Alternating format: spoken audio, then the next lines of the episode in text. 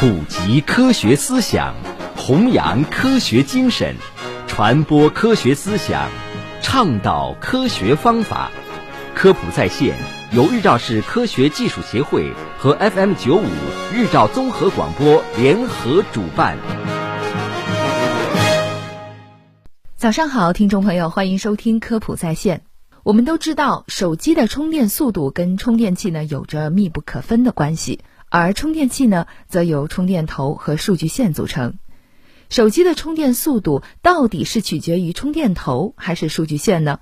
搞清楚了这个问题，当充电头或者数据线坏了，我们需要更换的时候，就不会因选错导致手机充电速度比原装的慢很多了。先告诉大家答案，既跟充电头有关系，也跟数据线有关系。具体有着怎样的关系呢？当其中一个坏了的时候该怎么选？那么今天呢，就给大家具体的说道说道。那么在给手机充电的时候，充电头决定了电压和电流的大小。正规的充电头上呢，都标注有电压、电流输出。举个非常简单的例子，如果你的手机是十二瓦充电的，那么如果充电头坏了，你换一个五瓦的充电头给手机充电，那么充电速度呢，自然就会慢了不止一半儿。那么，为什么数据线也会影响充电速度呢？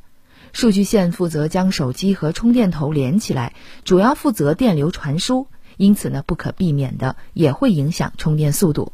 打个比方，手机的电量呢，就相当于一个水桶，充电头呢是一个水龙头，数据线是一条水管。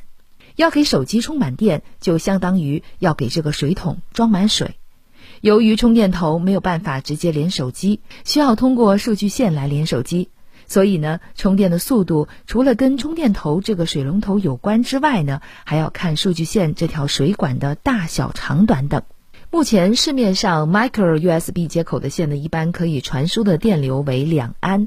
不过呢，也有一些没有信号新线的充电线，只可以充电，无法传输数据，支持传输的电流呢，呃，只有五百毫安。在选择的时候呢，就需要注意了。此外呢，数据线的长短对充电速度也有一定的影响。数据线越短，充电的速度就会越快。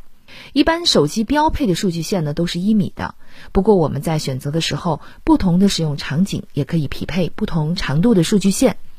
比如说充电宝给手机充电的线，建议呢就可以短一些，拿在手里呢无需线太长，充电速度呢也可以更快。当然，呃，如果想一边躺在床上或者沙发上边玩手机边充电的，这个时间呢就比较悠哉了，无需过多考虑充电时长问题的，也可以采用一点五米或者两米的数据线，那么使用起来呢足够长，足够方便。